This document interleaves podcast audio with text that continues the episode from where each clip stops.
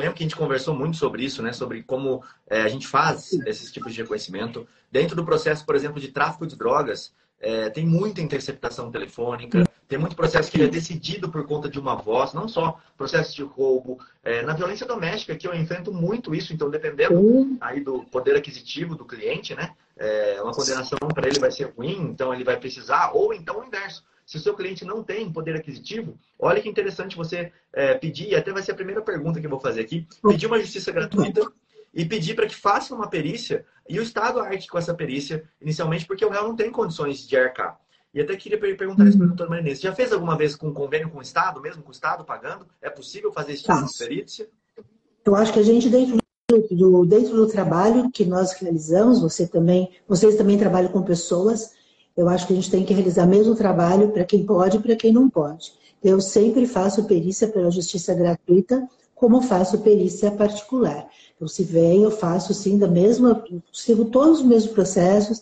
A gente sabe que pela justiça gratuita o valor é muito pequeno, mas quem está, uh, quem está pedindo por justiça gratuita precisa também. Então, a gente precisa fazer. Eu falo isso para os meus alunos sempre. E aí é o Estado quem paga? A gente tem que fazer o Estado em quem paga, é isso. Tem o um valor por Estado, cada Estado tem um valor, é, eles, você tem que ter uma conta específica tal, mas isso é o de menos. Mas é o Estado que paga. Entendi. Legal. Quando a pessoa, claro, Deixa eu dar as boas-vindas aqui para João Ricardo Batista, o homem do João Ricardo. Olá, olá. tem Bom a dia. voz mais sedosa do direito criminal que eu conheço. Ah, é? Olá, olá, bom dia a todos. Obrigado pelos elogios, obrigado pelas, pelas palavras carinhosas. Quero dar as boas-vindas aqui para a doutora também. Que prazer tê-la novamente aqui no nosso Clube Criminal, nosso encontro diário. E eu fico muito feliz por ter a presença de todos vocês que estão aqui hoje. Eu já tenho uma pergunta para a doutora que, se o Rodrigo me, per me permitir, o Thiago deu boas-vindas Deixa eu dar boas-vindas para o Thiago primeiro, tá, okay. calma. Tudo, tudo tem seu tempo, Improviso. Tudo tem seu tempo. meu. Mas eu estou muito bem acompanhada hoje, né? Pelo João, pelo Thiago, pelo Rodrigo, eu estou muito bajulada hoje. Não, não foi eu que tirei ele, não, foi ele que saiu porque ele quis. Fala, ele Thiago, grande Justamente agora que ele... ele... O, o, o, João deu aquela de tiozão hoje, foi desligar o microfone e saiu da live, sem querer, tenho certeza. Vamos hum. lá, voltou já, tá ele aí. Pessoal, muito bom dia, sempre um prazer estar com vocês aqui no Clube Criminal. Doutora Marinês já é nossa parceira, já é acho que é a segunda ou terceira vez né, que a doutora Marinês está por aqui, segunda ou terceira vez. Hoje veio, né, especificamente porque tem um livro novo aí, daqui a pouco eu quero mostrar a capa aqui do livro novo da doutora Marinês, uhum. bastante interessante, muito importante, publicado por uma editora, sempre falo para os colegas que é a melhor editora em livros de perícia forense que a gente tem, né, é uma referência em livros de perícia forense, editora, é... o nome da editora, doutora Marinês? Eu só lembro da capa. Milênio, Milênio. Millennium, editora Millennium, que é referência né, em livros de perícia forense, tem livros de perícia forense de, toda, de todas as áreas, e esse agora de perícia de voz, com a doutora Marinês como uma das autores. Mas, João, você tinha uma, você tinha uma pergunta aí, João? Acho que o João agora Coitado, levantou ele... e travou ali. É, eu acho que ele tinha que fazer. Agora está travado, o Rodrigo está travado. Será que ele... João, João, João. Desculpa, João, a sua pergunta, que na conta, vai lá. João. Vamos lá, minha pergunta, doutora é, a gente fala muito sobre prova, mas a gente, como advogado, pode também passear nos caminhos da contraprova. Gostaria que a doutora falasse um pouquinho sobre isso. Poxa, quando já tem uma perícia no processo, o que a doutora indica para a gente contra-argumentar, para a gente refutar, para a gente impugnar laudos periciais? Eu tenho essa dificuldade nos meus processos. Às vezes eu tenho perícias que eu não, que eu acho que elas são inconclusivas. E aí eu queria que a doutora falasse um pouquinho sobre isso, sobre contraprova pericial. Então, você sempre tem o direito, você inclusive tem direito a ter um segundo perito, claro. Então, você tem lá uma perícia de voz, que é a minha área, que é o que eu vou falar. Dentro dessa perícia de voz, você tem que ter, pelo menos, o, os testes que são obrigatórios. Se você ficar desconfiado, é melhor perguntar: será que essa perícia foi feita de maneira correta? Eu posso te dizer. Uh, que assim, não são muitas pessoas que fazem perícia dentro das normas nacionais e internacionais. Então, por exemplo, quando eu for fazer minha perícia, eu vou fazer primeiro um teste de admissibilidade. E esse livro mostra muito bem isso. Esse áudio é admissível para se chegar a alguma conclusão? Não, não é admissível. Então, não é admissível, a perícia não vai ser feita. Entendeu, João? Porque às vezes a pessoa pega uma gravação de um minuto, dentro desse minuto tem quatro pessoas falando, vai pegar uma palavra e dizer que o seu cliente é aquele por causa daquela palavra. Isso é impossível de ser feito. Então, os testes de admissibilidade estão bem. Uh, tem um capítulo só sobre isso nesse novo livro, diz muito isso. É para ajudar justamente os advogados. Você pegou uma perícia, não tem teste de admissibilidade de áudio ou de imagem, acabou. Acabou a perícia. Você pode, inclusive, quesitar sobre isso. Foi passado, foi feita a admissibilidade, o áudio está bom para ser periciado, tem quantidade de fala líquida suficiente para se fazer uma perícia. Então, isso precisa, vocês, advogados, precisam estar ligados nisso para fazer pergunta. E, e sim, você pode fazer uma contraprova sem dúvida nenhuma. Importantíssima essa pergunta do João, acho muito interessante, sim, muito. porque a, a, maior dificuldade, assim, eu vejo muitas perguntas disso. Quando chega nesse momento, o advogado às vezes nem sabe, mas quando faz uma perícia, vai abrir para o advogado apresentar quesitos. Muitas vezes, né? Às sim. vezes o juiz pula essa etapa, mas enfim, abre para o advogado apresentar quesitos. E aí você não sabe o que você pergunta para aquele perito específico. E às vezes o interessante é você não perguntar naquele primeiro momento, eu fazer umas perguntas mais abertas, deixar ele fazer todo o procedimento dele. Depois que ele faz o procedimento, você vem com uma nova perícia. Por exemplo, a doutora Maria Inês lá faz uma perícia e vai falar: olha, é, essa perícia da forma como foi feita é totalmente nula, é inválida. É impossível determinar isso, é impossível determinar aquilo. É, são estratégias processuais muito legais, João. Dá para utilizar de várias formas aí, né? E também tem uma outra coisa, Rodrigo. Você Uh, a gente faz consultoria de quesitação. Você, como advogado, você não, não conhece uma perícia de voz. Então, o que, que, eu, que eu perguntaria, por exemplo, numa perícia de engenharia? Não tenho a mínima ideia. Então, acho que a gente faz consultoria de quesitação. Então, ó, dá uma olhada nessa perícia, o que aconteceu? Pergunta isso, isso, isso, porque aí a pessoa vai ter que realmente ter um outro, uma outra posicionamento, né? Muito boa essa pergunta mesmo do João. Rodrigo, é, me permite aí, eu quero também fazer essa distinção é, aqui com a doutora Marinês, para perguntar se isso já aconteceu com ela na prática e etc. É, a perícia de voz, normalmente, quando ela é requerida num processo, ela vai entrar ali no processo, em termos técnicos jurídicos, como um exame de corpo de delito, tá? Lá no artigo 159, etc. Sim. Normalmente, quando o advogado requer essa perícia de voz, muitas das vezes ela é indeferida. Por exemplo, uma perícia de, a costumeiramente requerida, perícia de voz e interceptação telefônica. Tem pacífica jurisprudência no Superior Tribunal de Justiça de que ela é dispensável, tá? De que ela não é indispensável, de que, de que ela é algo né, subsidiário, não necessário, porque tem outros elementos da interceptação. Tele... Travei? Eu travei? Uhum. Não, Eu travei? Não. Porque ela tem outros elementos né, da interceptação telefônica, por exemplo, como o ID do telefone, como o registro de e-mail do número que comprovariam é, a origem. Uhum. Mas hoje, tá? Hoje, não somente, na minha opinião, é, é, a interceptação telefônica, como áudios de WhatsApp, gravação ambiental, são passíveis de ser submetida a uma perícia de voz. E o que, que eu tenho percebido, e aí o João levantou uma bola que é bastante interessante, vou cortar aqui. Se você pedir a perícia de voz para o magistrado, essa perícia pode ser indeferida. Para o magistrado, a prova é a gravação que está ali apresentada. Você, como advogado, vai vir apresentar a contraprova. Você não vai pedir para o magistrado fazer uma perícia de voz e na perícia de voz você indicar a doutora Marinês, por exemplo, como sua assistente técnica. Você já vai contratar a doutora Marinês para produzir a contraprova e juntar essa contraprova nos autos. Porque aí ela não vai ser indefinida, a prova já está produzida, já está ali. Porque, inclusive, inclusive, vou, vou, falar, e era essa pergunta que eu quero falar para a doutora Marinês, e eu quero que ela distingua bem isso para vocês. A gente não tem, no nosso Código de Processo Penal, uma previsão legal, um procedimento, um, um protocolo, como a gente tem para o reconhecimento de pessoas, aquele uhum. reconhecimento facial ou uhum. fotográfico. A gente não tem no Código de Processo Penal uma previsão legal do reconhecimento de voz. E o reconhecimento de voz é tido como uma prova é, atípica, mas admitida, não prevista em lei, por isso é atípica, né? Uma prova inominada, que bebe da água do procedimento do reconhecimento de pessoas. E aí eu vou dizer, tem jurisprudência do STJ recente falando, olha, a testemunha reconheceu a voz do sujeito e leva isso como reconhecimento de voz. Uma testemunha, uma pessoa leiga, fazendo um reconhecimento de voz num áudio sem qualquer cuidado. E aí eu queria que a doutora Marinês fizesse essa distinção da perícia de voz para essa prova que eles admitem por vezes completamente inidônea e fali, falível, totalmente falível, do reconhecimento de voz realizado por qualquer pessoa. Faz essa distinção para a gente, doutora Marinês. Ok, então eu vou dizer para você que a maior parte das perícias de voz que faço, eu, eu atuo como perita do juízo, por mais interessante que seja. Então, de, de, de 20 perícias, normalmente 12, 15 são como perita do juízo. Então, acho que as coisas vão se, se modificando. Vamos falar sobre o número de telefone, tá bom. Então, seu cliente é, tem o número do celular tal, e aí aparece a voz dele uma vez e tal. E ele fala, bom, tá bom, é, só que esse telefone é meu, mas não sou eu que estou falando nele. Alguém falou no meu telefone, não fui eu.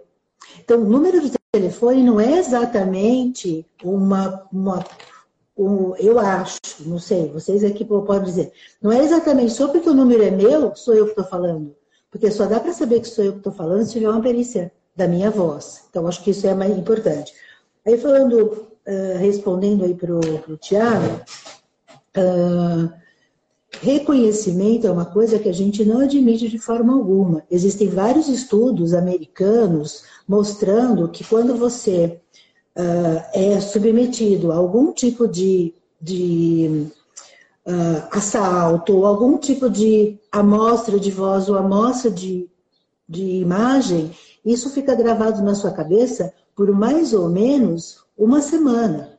Então, a sua chance de acerto de 80% é se você, depois de uma semana, ouvir novamente essa voz ou ver novamente esse rosto. Nós temos vários estudos assim. E aqui a gente sabe que não vai ser na próxima semana, vai ser daqui a muitos meses. Então, esses estudos, o último até que, que a gente colocou aí no livro, é, depois de três, quatro meses, então, a pessoa tem uma chance de mais ou menos 5% de possibilidade de acertar o reconhecimento. Então, reconhecimento realmente Lá na antiguidade a gente até reconhecia, tem vários estudos, tem vários casos americanos e tal, mas hoje em dia não. Há necessidade de, um, de, uma, de uma metodologia específica, né? E o Thiago falou que, Respondi, ali, que a gente pode é, até pensar também, que é o seguinte, se você não demonstra a necessidade daquela prova, é difícil o juiz aceitar a produção da prova. Isso em qualquer uhum. é, fase processual, com qualquer tipo de prova. Então, se eu tenho um parecer, por exemplo, de um perito de voz falando, olha, é impossível determinar quem é o dono daquela voz específica, a partir daí o juiz já não pode mais ignorar. Porque tudo bem, ele tem o uhum. livre convencimento motivado. Agora, se eu, defesa, juntei uma prova processual, uma prova dentro do aquele processo, ela vai ter uma. Qual que vai ser a validade dela, né? Qual que é o tamanho da validade dela? É o tamanho que o juiz determinar, porque ele tem o livre convencimento, mas tem que ser motivado. Ou seja, ele vai ter que falar sobre sua prova. Ah, Rodrigo, mas uhum. eu já fiz prova e o juiz nem olhou. Cara, eu sempre falo isso, junta uma mão de um lado, uma de outro, faz assim e fala assim, graças a Deus, porque você vai subir para o tribunal isso. e aí você vai mostrar que, opa, olha só, não foi apreciada tal prova. Então, essa sentença não está fundamentada, porque o juiz é obrigado, pelo menos, a falar sobre as provas que eu juntei. Ele não pode ignorar aquilo. Ele não pode fingir que aquela prova não existe. Ele tem o livre convencimento, mas tem que ser motivado. Ele tem que passar por cima, ele tem que, é, ele tem que vencer aquela prova que você trouxe no processo. Talvez é. ele tenha essa alegação que o Thiago disse. Olha, é impossível determinar de quem é aquela voz específica, mas o número de telefone é dele, juntando com aquela testemunha tal, juntando com aquele, com aquele, com aquele Sim. outro, eu me convenci pela culpa. Beleza, isso é uma coisa. Outra coisa é ele fingir que não viu. E aí não tem como, né? É aquilo que a gente sempre fala. Uma vez que aquela perícia está estampada lá no, processo, falando que é impossível determinar, porque, é, se eu me lembro bem, acho que era três minutos, né? Um áudio menor do que três minutos não tem como, como é? identificar quem é o, o, autor ali da voz. Legal. E o segundo ponto que eu prestei atenção aqui no, no que a doutora estava falando, é, que foi brilhante também, achei muito interessante, essa questão, por exemplo, de eu contratar um perito em um processo que tem esse reconhecimento, para que o perito, naquele meu processo específico, diga: olha, a chance dessa pessoa que está fazendo o reconhecimento, com este tempo de reconhecimento, ela é de 6%, de 7%, Sim. segundo o estudo XYZ. Sim. Porque isso vai trazer a pulguinha atrás da orelha do magistrado. Porque aí sim, em vez de você pegar uma notícia, pegar, é, você tem um perito que vai fazer uma análise daquele, daquele, daquela linha, daquela história que aconteceu e vai falar, olha, é, e aí vou estender minha pergunta, agora que vem minha pergunta, né? A distância que estava, a iluminação do dia, isso tudo consegue entrar nessa perícia, nesse laudo, nesse parecer, vamos dizer assim? Com certeza, você tem contemporaneidade, você tem. Ah, nós estamos falando agora da perícia de face, né? Agora acho que misturou. É, deixa eu, deixa eu falar das duas. Tanto na perícia de voz quanto na perícia de face, você tem que ter a análise da admissibilidade daquela imagem. Eu não posso comparar a sua face, Rodrigo, com a foto sua 3x4 de quando você tinha 10 anos de idade. Não, não é possível isso. Porque você tem o crescimento. Então, não tem várias coisas aqui. Especificamente no áudio, que eu acho que é importante para vocês e para quem, para as pessoas que estão nos ouvindo, vou dar um exemplo simples. Se você fizer uma gravação com um determinado número de, de amostragem, por exemplo, uma amostragem baixa de 22 uh, kHz lá, o que vai acontecer? Você vai cortar as faixas agudas. Então, só por cortar as frequências agudas, você pode ter o, a perícia uh, já já impossibilitada de fazer, dependendo do tipo de voz. Então tem muita coisa para se falar aí nessa, nessa questão pericial. Eu acho que a gente doutora tem Marinês, bastante coisa para comentar. Uma pergunta bem interessante que nos veio aqui no comentário, a doutora Luciane fez, sobre as emoções interferindo na identificação do possível emissor dessa voz, né? A gente bem sabe, por exemplo, um cantor emocionado, um cantor chorando, ele não consegue cantar, emitir a voz, o seu aparelho vocálico não consegue exprimir o que realmente ele está desejando naquele momento, né? É, uhum. A, a doutora pode falar um pouquinho sobre isso? Essas, a, a, a emoção do indivíduo que está falando interfere na identificação de quem seria o autor daquela voz? Nós temos algumas coisas, eh, João, dentro da voz, você, por isso que o livro também se chama assinatura vocal que é como uma assinatura que você faz. Você pode não repetir exatamente a sua assinatura em todos os documentos, mas continua sendo a sua assinatura. A assinatura vocal também é assim. Então, mesmo que a pessoa esteja emocionada, alguns parâmetros são robustos para as análises de voz. A gente considera, assim, as emoções. Dentro desse do, do livro, já entrando um pouquinho, mas eu quero voltar uma coisa, nós temos a voz do Sandro Dota, do caso da Bianca Consoli. Tem duas amostras de voz dele. Uma, ele está negando veementemente o crime, então você percebe uma voz intensa, intensa agressiva, com palavras agressivas. E logo depois, em alguns, alguns meses, ele deu outra entrevista é, dizendo: não, fui eu mesmo que, que matei, etc. Uma voz super calma, chorosa, etc. Só que as características vocais dele, que a assinatura vocal dele é a mesma. A gente consegue identificar, de, independente das emoções. Doutora, mas devem ser consideradas. Tem um ponto interessante, que aí até gostaria que a doutora falasse um pouquinho sobre isso. É, quando eu era, eu era mais menino, assim, mais adolescente e tal, eu participava de algumas situações que eu gravava. É, música, né? Eu cantava e tal. E a gravação vocal, ela aparece dentro de um gráfico, assim, que é uma série de, de ruídos. Parece aquele eletrocardiograma, né? A voz, Sim. quando ela sai do programa de... Se o Rodrigo puder mostrar aí, ela sai toda, assim, um, ruidosa.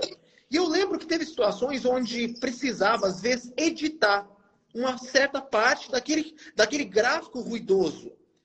E uhum. quando... Isso, exatamente assim. Quando a gente pega um trecho específico da voz, a gente nada mais tem do que um ruído mesmo. É um barulho, um aquele barulho, sabe? E a gente percebe que a voz nada mais é do que uma sequência de ruídos, uma atrás da outra. É, a doutora pudesse falar um pouquinho sobre isso, sobre esses ruídos e como identificá-los, como, como a pessoa é dono daquele ruído. Tem alguma coisa a ver essa identificação dessa sequência de ruídos como o autor da voz? Essa pergunta é muito boa, João. Quando a voz, o som da voz é produzido na laringe, como se fosse o som de um barbeador elétrico. É esse somzinho que, quando a gente abre o espectrograma, a gente escuta esse zzz. Ele é produzido aqui na corda vocal. Aí, depois que ele é produzido, esse som vai ser transformado pelo seu trato vocal. Então, a forma como você articula os sons, a forma como você leva a sua língua, a sua ressonância, projeção, tamanho da sua face, movimento da sua língua, tem uma série de coisas que vão transformar esse z, que é o ruído, só que ele é ruído com frequência e intensidade, mas é um ruído. Esse ruidinho na, na voz que você escuta. E é por isso que as pessoas são tão diferentes, porque as pessoas têm faces diferentes, trato vocal diferente, tem melodia da voz diferente e uma série de outras, uh, outros detalhes aí bem diferentes também. Show de bola. Teve uma pergunta que eu separei desde o começo, ela está até fixada aqui, que foi da doutora Luciane, que foi assim: quais são os principais crimes que a doutora faz perícia de voz? Eu achei bem interessante isso. Quais são os principais crimes de atuação? Assim, tem alguma frequência de um crime maior? Uma boa pergunta. Quero, quero entrar na área da linguística forense um pouco, porque nós temos sido procurados para fazer as transcrições e, as, e, a, e, e o detalhamento linguístico forense de oitivas. Então, de repente, é uma área que muitos advogados acho que nem, nem pensam. Então, a pessoa vai dar um depoimento para um, um delegado, vai dar um depoimento. Cada palavra que ela fala e como ela fala é, importa para a gente, porque a gente interpreta isso de uma forma linguística, que palavras que ela usou, se ela usou as negativas, se ela não usou as negativas, quais são os elementos naquela oitiva que poderiam indicar que ela não estava falando a verdade. Quais são os elementos daquela oitiva que ela está falando a verdade? Então, eu tenho sido procurado, respondendo aí pela Luciane, não para identificação de voz, mas em muitos processos criminais para fazer as transcrições das oitivas. Então, num caso recente, por exemplo, uma pessoa se jogou num apartamento e supostamente se jogou, e aí a única pessoa que estava junto deu, acho que foram quatro oitivas, e em cada oitiva ela conta a história de uma forma. E quando você vai contar, e aí, mas você estava na sala, não estava na sala? Não, eu estava lá, mas depois fui para outro lado, mas... Então, tem tantas incongruências que a gente entrega, claro, depois para o advogado que vai trabalhar com isso. Então, essa, essa parte da oitiva é o que eu tenho feito dentro de casos criminais, essa contribuição. E aí é, a gente materializa. A gente materializa a fala daquela pessoa, coloca dentro de um laudo, faz todos, todo o trabalho explicando que tem incongruência, que não tem, e essa é a contribuição. Eu trabalho mais isso, porque os peritos criminais são os que fazem as perícias de voz, normalmente. Legal. Às vezes a gente é chamado para como assistente, mas... Eu vejo aí uma janela, é, uma janela de possibilidade é, para que a gente atue de maneira diferenciada dentro de um processo. Também. Porque se isso não é o tradicional, não é o comum, eu, eu me vem na cabeça esse exemplo desde o começo ele está vindo, que é o exemplo da ilegalidade do policial que invade o domicílio. Desde o começo, o policial fazia isso, ele invadia o domicílio por conta de uma denúncia anônima, encontrava droga, arma, enfim, o que ele quisesse encontrar lá dentro, e era, é, como que eu posso dizer, ele era validado pela questão do flagrante. Olha, ele estava em situação de flagrante, então o meu ingresso no domicílio está validado. De repente, o tribunal mudou a ideia e começou a falar: não, peraí, você precisa de uma autorização para entrar na residência. Isso não pode, isso não é permitido uhum. assim. É, e com a perícia de voz, eu começo a ver a mesma coisa. Sabe, a gente começar a martelar isso e mostrar que, peraí, excelência, com menos de três minutos, esse áudio de menos de três minutos, é impossível determinar de quem é a voz que está aí dentro desse, desse áudio. Então não dá para ser feito assim, não dá para ser feito de qualquer forma. E lá na frente, o tribunal começa a reconhecer, não, realmente, um áudio de três minutos, ou realmente o que essa perícia apontou dentro desse processo, ele, ele não serve como uma prova. E aí a gente começar a desconstruir um processo todo né? Que é isso que a gente sempre brinca aqui. Sim. Nós somos descon desconstruidores, na verdade, né? É, o Ministério Público acha que tem uma prova forte, e no final a gente tem que mostrar que a prova forte é fraca.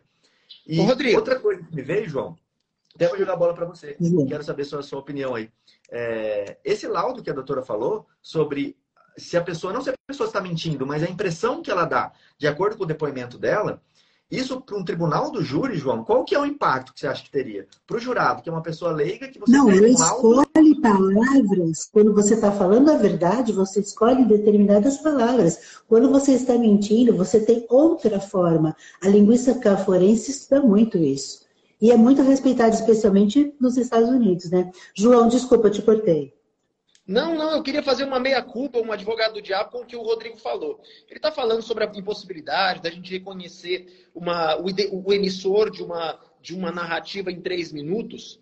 Agora, a pergunta é, eu vou jogar batata quente no colo da doutora, tá?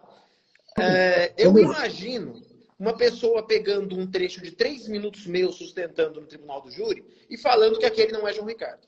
Eu imagino pegando Rodrigo, do jeito que ele fala, tão peculiar. Esse é o Rodrigo Alvarez, pegando três minutos de uma aula do Rodrigo e falar, esse não é o Rodrigo. Tem pessoas que têm uma forma de falar muito peculiar. E aí, por exemplo, eu mesmo me identifico dessa maneira, sobretudo quando eu entrei no Tribunal do Júri, que a gente começa a sustentar e falar de um jeito muito característico, e não consigo ver outro advogado que tenha uma característica tão, tão individual como a minha e como qualquer tribuno do júri, sei lá, pegar um Quaresma, um Zanoni, é, parece que é, uhum. parece que é, assim, é inconfundível. Ainda assim, a gente pode levar em consideração esse tempo mínimo de três minutos, essa, esses parâmetros para falar. É inconclusivo que essa voz é do Quaresma, que essa voz é do Rodrigo Alvarez, que essa voz é do João Ricardo. Não, mas é, o que acontece é o seguinte, João. Nós temos um, um público grande aqui, então a gente precisa dar uma média. Estou falando de áudio comum, áudio que foi gravado, áudio de telefone. É, quando a gente fala sobre pessoas especiais, especialmente as pessoas que estão acostumadas a falar, Aí sim, você me dá um minuto da sua voz que eu sei que é você. Mas esse não é o comum. Tá? Por isso que a gente precisa ter um parâmetro para poder. Eu, por exemplo, estou fazendo uma perícia agora que tem, acho que, umas três ou quatro frases, mas a pessoa tem uma troca na fala muito específica. Então, como ela tem essa troca na fala, que é o caso, por exemplo, da Elise Matsunaga Kitano, que vocês vão ver no livro. Em vez de falar grávida, ela fala gráfida. Ela faz uma troca de som. Então é muito específico, não é todo mundo que faz essa troca. E aí a gente consegue sim com menos. Mas aí não, João, se você quiser me mandar um seu aí, em um minuto eu vou descobrir tudo que você faz.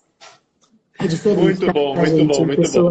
Doutora, inclusive, assim, o livro, tendo a assinatura vocal, o livro ele tem um nome muito sugestivo e feliz, né? Porque se a gente começar a prestar atenção, a linguística individual de cada um é tão singular, ela é tão peculiar, que vira um negócio praticamente único, né?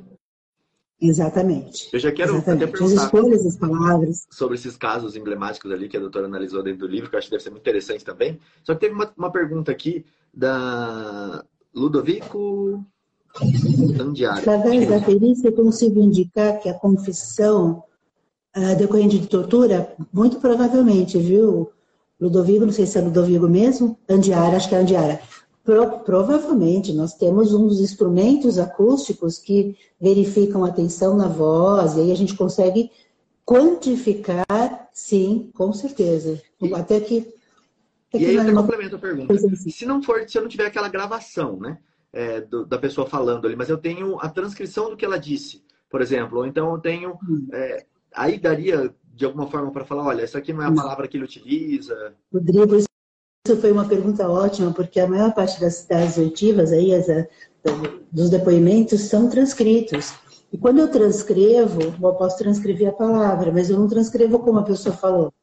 Então, por exemplo, o seu R, o seu R de ar, er, ir, or, ur, é bem diferente do R do João Ricardo. O meu do interior então, mas, por exemplo, quando você fala for, quando você fala for, você fala for. E o João Ricardo fala for. Mas se eu for escrever você falando, eu vou escrever for. Eu não vou escrever a forma como você fala for e nem a forma dele for, que são dois R's diferentes. Então, a transcrição para a perícia só serve quando eu faço a transcrição. Mas não, não para a gente não adianta nada. É porque, Tem que ser o vídeo mesmo. Principalmente para a júri, acho que o João também já pegou isso. É, você tem assim um depoimento do réu em polícia onde ele confessou. Mas as palavras que estão utilizadas, porque normalmente é o, é o assessor ali, o, escrivão da, da delegacia, que vai digitar. Então o cara vai falar e ele vai digitar da forma como ele entendeu com as palavras dele. E às vezes tem palavras uhum. que aquela pessoa nunca usaria. Uh, principalmente na defensoria você vê isso. A pessoa ela não tem uma qualificação para colocar uma palavra tão difícil quanto está lá. E às vezes tem umas palavras que, tipo, é, é nítido, aquela pessoa não falaria daquela forma. Rodrigo. Só que é uma transcrição. Vou complementar isso com um caso real, tá? Teve um, um acusado, cliente meu, aí só fazendo um gancho, a título de curiosidade, um menino com 18 anos, sem instrução é, educacional hum. nenhuma, trabalhava lá no interiorzão de uma chácara e em todos os momentos que ele foi para juízo, ele negava a prática de delito, ele negava com, de forma contundente. Só que tinha um suposto, uma suposta confissão em sede policial. Eu identifiquei exatamente isso que você está falando, Rodrigo tinham palavras que eram incompatíveis com o nível de, de compreensão e entendimento educacional do rapaz. E aí eu comecei a aquelas palavras para o e falei assim, olha aqui, ó, essa palavra em específica. Perguntei para ele, o que, que, é isso? No interrogatório. Ninguém ficou sem entender nada. Eu peguei assim, ó, três ou quatro palavras, não lembro mais de cabeça. E eu falei assim, o que, que é tal coisa? No interrogatório dele. Ah, doutor, não sei. E o que, que, você acha que é tal coisa? E o juiz quis interferir na minha pergunta. falei, excelência, essa pergunta é imprescindível. Eu gostaria que o senhor concedesse. E aí eu fiz três perguntas para ele, de três palavras, que ele não sabia o resultado. E aí, quando chegou na sustentação, eu peguei, abri o depoimento sete policial dele e falei, olha aqui, tem condição desse rapaz saber o que significa essa palavra, essa palavra. E aí foi absolvido, mesmo tendo supostamente é, é, confessado em sede policial. E aí uma coisa, uma máxima que eu sempre digo. Réu, réu confesso não é sinônimo de réu culpado. Ah, isso aí, gostei. É verdade. Imagina que legal, João. Você aí você ter... entra, Rodrigo, João, você entra na área da, da, da, da, da sociolinguística. Então, daí, voltando para o livro, a gente tem a análise da voz da Suzane von Richthofen, que foi o caso do Richthofen Cravinhos. O português da Suzane, que é uma pessoa que vem de um nível socioeconômico uh, bem alto, o português, as palavras que ela escolhe são palavras que dizem da onde ela vem, dizem qual é, foi a, a cultura dela, como ela Então, isso você está falando é super importante, porque nós temos a sociolinguística também. Uma pessoa, como você disse, que não tem um nível socioeconômico e cultural, não vai dizer determinadas palavras, não tem como. Ele nem conhece essas palavras. E é isso mesmo. Mandou bem, João. outra coisa que eu acho bastante interessante, olha só, doutora Marinês, não sei se a senhora já pegou alguma análise assim em perícia. Um caso, um caso prático também aqui do escritório, que a interceptação telefônica, o pessoal falou de transcrição, né? A transcrição é bastante interessante. A interceptação telefônica tinha uma transcrição bem hum. deficitária. Isso não é muito difícil de acontecer, principalmente quando quem é o responsável pela transcrição são os investigadores responsáveis por, pela realização de um relatório e etc. Então, nem sempre essa transcrição vem ipsis literis, muitas vezes ela vem falando o que eles captaram daquele diálogo e etc. E além da interceptação telefônica, teve quebra de sigilo é, telefônico. E na quebra de sigilo, tinha mensagens de WhatsApp trocadas é, na mesma hora, praticamente, assim, no mesmo dia, conversando do mesmo assunto que da interceptação telefônica. E a mensagem de WhatsApp me chamou a atenção uhum. para falar: olha, essa transcrição está errada. Estão tentando fazer alusão na transcrição a algo que não era o contexto da conversa porque a mensagem do WhatsApp me levava a outro contexto. Foi aí que a gente pediu uma transcrição feita por um perito técnico, né, que fez a transcrição. Tivemos acesso aos áudios da interceptação, fez a transcrição e mostrava que o contexto da conversa não era bem aquele que estavam querendo levar. É, não sei se isso é algo que, a senhora percebe também, ainda que não seja uma perícia quanto à voz, mas sim quanto ao conteúdo da conversa, é algo muito importante, né? Eu acho que sim, Tiago, porque antes de você fazer uma perícia de voz, você vai verificar aquele áudio e às vezes na transcrição você já verifica que aquilo não tem muito, não tem fundamento no seu, no seu trabalho. A transcrição que nós fazemos hoje é a transcrição chamada transcrição forense. Ela tem uma metodologia que vai ter uma forma de decifrar o for falado pelo Rodrigo e o for falado pelo João. Porque, de modo quando a pessoa lê, ela sabe que são duas pessoas diferentes, por exemplo. Então, a transcrição forense é extremamente tra trabalhosa, viu, Tiago? É um minuto de áudio para dez minutos de transcrição. Então, vocês imaginam quanto tempo demora. Mas a gente tem todos os marcadores. Esse é um ponto. Segundo ponto, essas pessoas que transcrevem delegacias e tal, elas são submetidas a muitas horas de áudio e às vezes elas fazem até uma mais uma textualização. Elas escutam o que a pessoa falou e escrevem com, a, com as próprias palavras. Aí já complica mais ainda. Porque não é exatamente o que a pessoa falou, mas é o que foi interpretado. Essa... Chegando na mensagem de WhatsApp, só um minutinho, deixa eu só completar o WhatsApp, para vocês ficarem bem atentos. O WhatsApp é fácil de você tirar uns pedacinhos e só colocar o pedacinho que interessa. Então tem que, tem que prestar atenção. É diferente de um áudio que a hora que eu abro no espectrograma, eu sei onde ele foi cortado. Eu sei fazer isso, mas o WhatsApp já não. Porque tem uma mensagem, ele pega aquela mensagem, ele manda para outra pessoa, ele chega para você só a parte que interessa. Então, para vocês, como advogados, precisa prestar bastante Bem, atenção. Desculpa, isso. pois não. Não, porque tinha uma pergunta aqui, é, que eu até tinha colocado antes do Alexandre, que eu achei interessante, que foi nesse sentido. Na interceptação telefônica, a transcrição realizada pelo investigador, sem a devida expertise, é válida?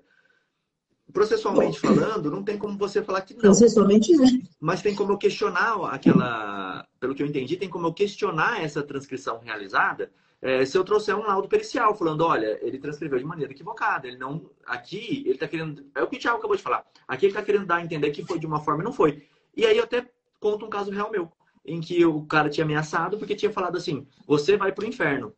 E isso foi considerado uma ameaça de morte, né? Vou te mandar para o inferno.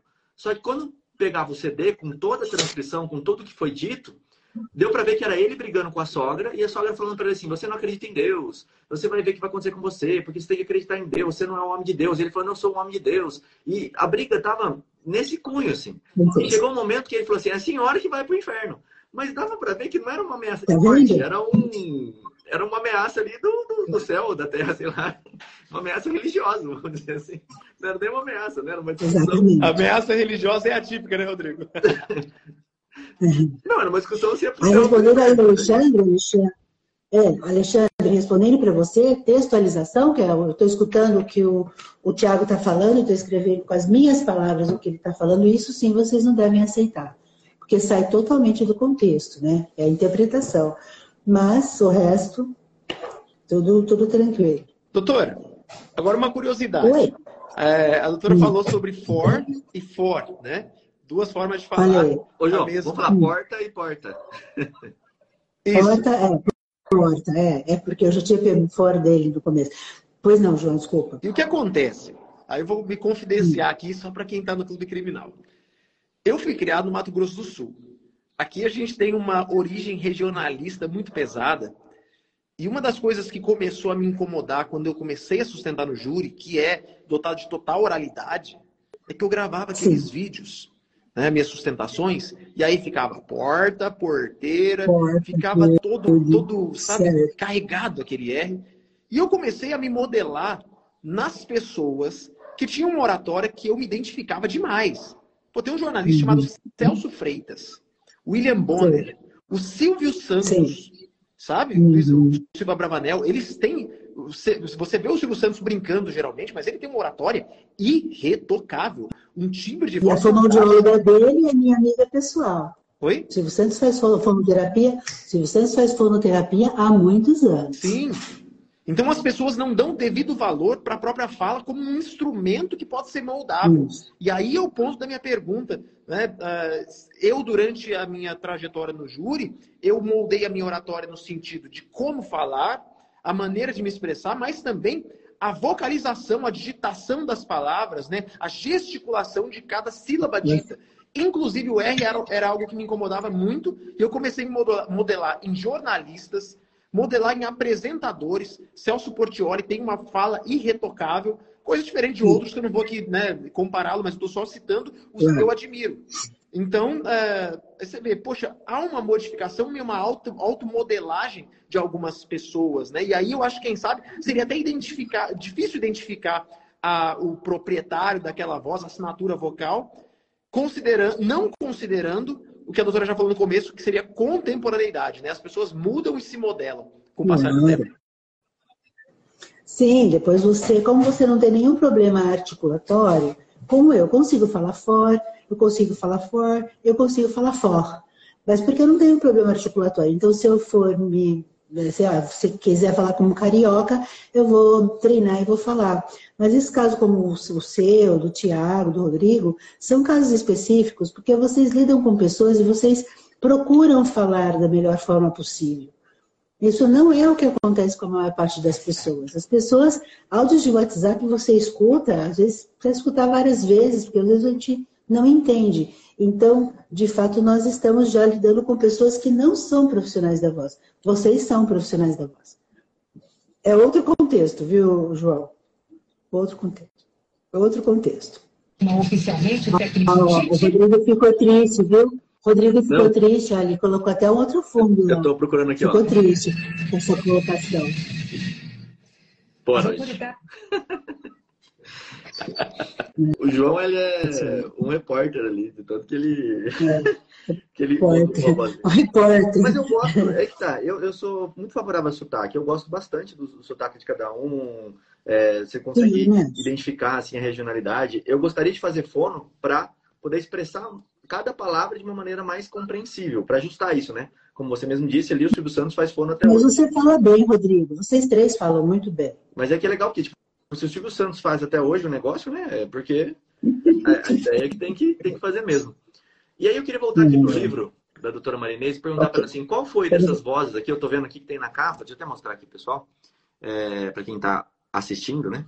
Pelo Instagram, e quem não está vendo o replay, fica convidado a vir ao vivo também. É, aqui tem, por exemplo, o Nardoni, é, tem a Bruno. tem o Bruno. Tem vários caras conhecidos aqui. Qual desses casos foi assim, o mais interessante? Você poderia contar para a gente, sim, você analisou algo que foi bem interessante. Olha, eu posso dizer para você que dos nove casos que nós analisamos, cada um tem as suas particularidades extremamente interessantes. O objetivo desse livro não foi fazer perícia de voz, mas foi mostrar para as pessoas que cada um tem as suas particularidades, tanto vocais quanto linguísticas, quanto acústicas, porque como todo mundo já sabe, já é a terceira vez que eu venho aqui para a gente fazer perícia de voz, nós temos que fazer as três análises, perceptiva auditiva, de linguagem e acústica. E aí cada um tem as suas particularidades. Nós inserimos o caso do, do Jairinho no último assim, praticamente o livro já estava pronto, mas o seu Alfredo Abi nos solicitou, que é o dono da Milênio, então nós, nós incluímos. De onde vem essas, eh, o material? O material é disponível na internet, em entrevistas que eles deram para, para jornalistas, e assim, a gente percebe claramente o distanciamento com relação a certos fatores, Aí alguém falou do goleiro Bruno, ele fez uma entrevista muito simpática, tal. nenhum momento ele vai falar e nem tocar no assunto da Elise Samúdio. Então a gente percebe nas entrelinhas o tipo de fala que a pessoa vai conduzindo para nos tentar fazer acreditar em certas, certas questões, né? Nós temos também o caso da Elise Matsunaga, né? Do caso Matsunaga Kitano, o maníaco do parque. O maníaco do parque, por exemplo, ele, a fala dele ele, alguma coisa se apossou dele, e esse mal que se apossou dele foi quem fez as coisas que ele fez. Então, eu, existe, a gente analisa tudo isso também. Do Tiago, matador de Goiânia, a mesma coisa. Então, existe um mal, aquele mal, ele não consegue uh, se livrar. Alguma coisa, não foi ele que fez, foi o mal que entrou nele. Então, a gente avalia isso, e é um livro já escrito também para advogados, para juízes, para que as pessoas possam entender o poder das o poder da, da inflexão de voz, o poder da, da intensidade, da frequência. É, nós não incluímos a parte de cabeça ainda, mas vamos incluir no próximo livro, os movimentos de cabeça. Ah, legal. E aí teve uma pergunta aqui do, acho que é coelho em inglês, né? o Rabbit. Ele escreveu que na perícia de fono, a qualidade da ferramenta do app usada para gravar, ela é considerada pela profissional perita? Eu acho legal essa pergunta aqui, porque foi uma das coisas que você explicou já nos outros, é, nos outros, uhum. vezes que a gente gravou, que eu achei bem interessante, né? Que muitas vezes o perito ele não analisa isso, não analisa a qualidade da gravação comparado com a qualidade da amostra, né?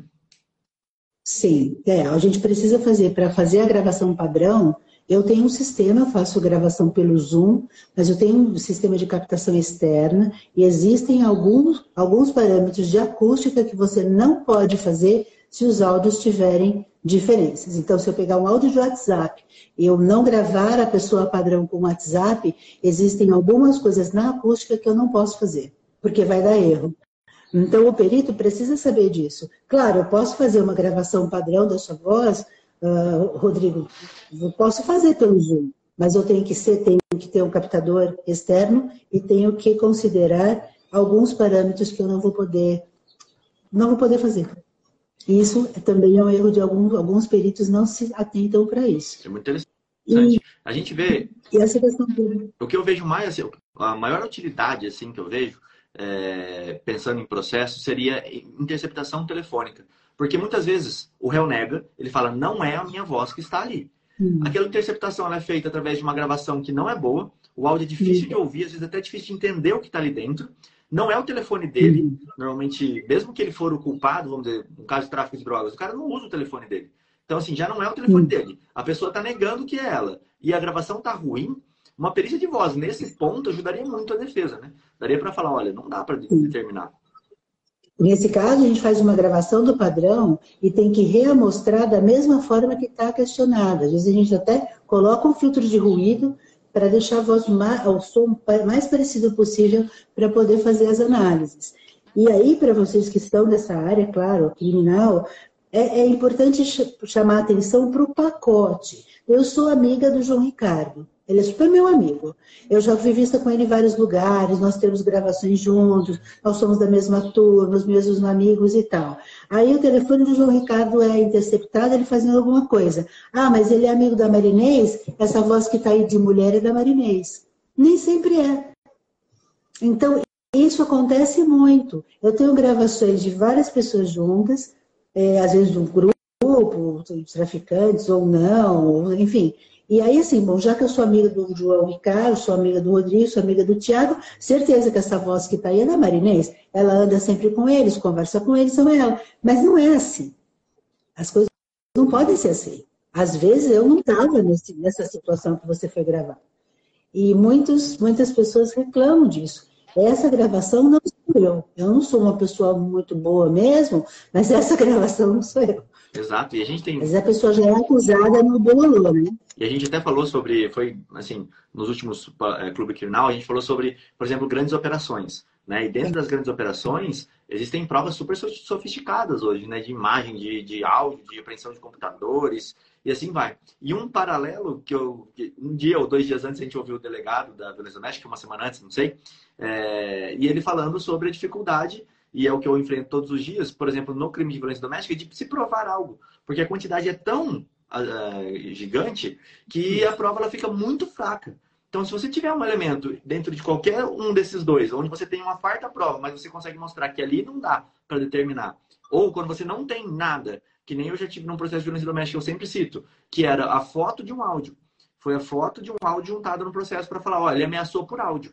Tá aqui a foto do áudio que ele ameaçou. Opa, não, não é possível, né? Você tem que juntar o áudio dentro do processo.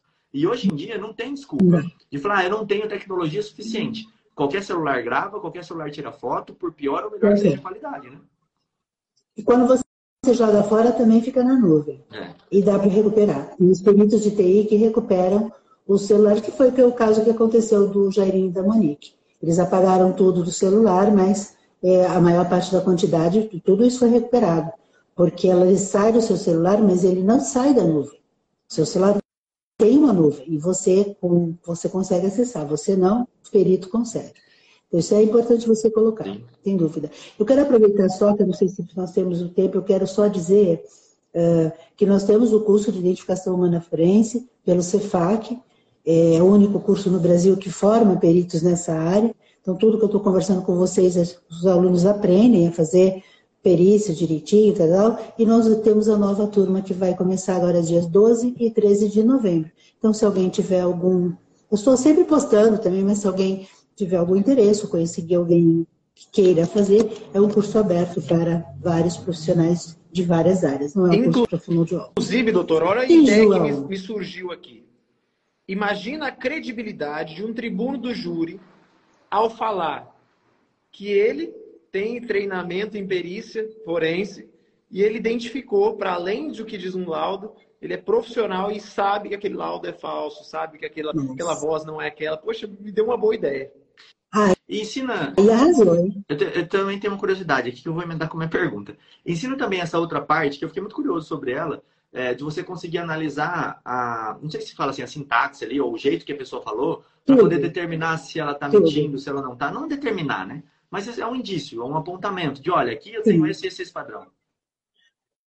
Sim, com certeza. Ele tem, esse curso tem tudo. São 14 módulos, um curso de aprimoramento. Eu vou mandar para a Daniela, ela manda para vocês. Aí, se você quiser depois replicar, uhum. enfim. Eu, nessa, essa nossa turma vai ser a sexta, mas as turmas anteriores sempre tinha advogado, tem engenheiro, tem outros ou pessoas de outras profissões. É Doutora, online, é ao vivo com o professor. Deixa eu te fazer uma Oi, pergunta João. agora que pode ser de interesse Claro. geral para o pessoal que está assistindo, que está assistindo e ouvindo, né? E o pessoal que vai ouvir ainda. Para o tribunal do júri, até mesmo para crimes, tá? Em geral, para processos criminais. A doutora também faz assessorias do tipo, olha, preciso verificar nesse processo se a doutora consegue identificar elementos, se essa testemunha está ou não mentindo, se há algum tipo de elemento que configure que tem alguma contradição na sua fala, ou até mesmo da identificação dos áudios, para a gente trazer a doutora para processos para fins de, de testemunhar no processo, como, como perita, sabe? Testemunha Sim, claro. Dá para fazer uma consultoria, sim, dá para fazer. De qualquer forma, se eu pegar um áudio, eu preciso fazer a. Eu preciso fazer a perícia, eu preciso fazer a transcrição e tudo isso. Mas sim, a gente faz muita consultoria. Show. Muita consultoria. E até uma pergunta pro Thiago ali, ó. Ele tá. Vou usar os saberes do Tá. Thiago. Ô, Por que Thiago, vocês não deixaram o Thiago aparecer hoje, coitadinho? Por que ele ficou fora? Não, ele tava aí. Ô, Thiago, o... Hum. a testemunha, quando eu rolo uma testemunha técnica, ela não conta no rol, né? Assistente técnico não conta no rol e não precisa nem ser nomeado na resposta à acusação, como não conta no rol. Aqui no escritório tem alguns casos que eu sinto que posso ter a necessidade de um assistente técnico no decorrer do processo. Por exemplo, tem uma interceptação telefônica que eu percebi que pode ter algum problema dela na hora da resposta à acusação. Eu posso nem ter essa perícia e nem ter essa confirmação. Mas eu coloco lá no rol de testemunhas as minhas testemunhas e coloco embaixo. Assistente técnico e ainda coloco uma observação. A ser nomeado no curso do processo, antes do término da instrução. Então eu nem nomeio naquele, naquele momento quem que vai ser o meu assistente técnico. Eu não sei se é uma perícia de voz, né, que seria a doutora Marinês, se é uma perícia na análise da credibilidade da interceptação telefônica, que seria outro tipo de perito, etc. Que dica, hein? Eu gostaria de pedir a todos que depois desse momento palestrinha do nosso professor Tiago Buni, vocês dessem uma salva de palmas, porque isso aqui é dica de ouro para quem ficou até o final do podcast, tá ok? Admiração dia. absoluta sempre, desde sempre, por Tiago Buni. Esse cara é fera. Por isso que ele tá aqui, né, Rodrigo? Ah, vocês É, bem um ponto. três são incríveis, viu? Vocês três são incríveis. Eu que eu não sou da hora do direito, vira e mexe, eu assisto, porque eu acho super legal o que vocês fazem. Então, de parabéns, viu? Parabéns. Show de bola. Parabéns mesmo. Pessoal, quem gostou, clica aqui em cima nessa setinha, segue a doutora Maria Inês aqui. Eu vou falar qual é o, o Instagram dela para quem tá ouvindo, tá? Você vai procurar. Procura lá, Maria Inês com S. Heather, é Heather, né? É isso? Tá certo? Reder. Heather. Reder. Heather, tá. R-E-H-D-E-R. Exatamente Heather. isso. Doutora, muito, muito obrigado aqui. Olha lá o Thiago, ó, gente. Foi um prazer. colocando assistente. Tiago, tchau. Você não apareceu, mas não tem problema. Até um outro dia. Quando tiver outra novidade, eu já mando e a gente já fala, tá bom? Eu estou à disposição de vocês e de toda, de toda a turma que está por aí. Show de Um bola, doutora. Obrigado. Obrigada. Prazer estar com vocês. Abraço. Prazer. Tchau, um abraço. Valeu, Até tchau, mais. tchau.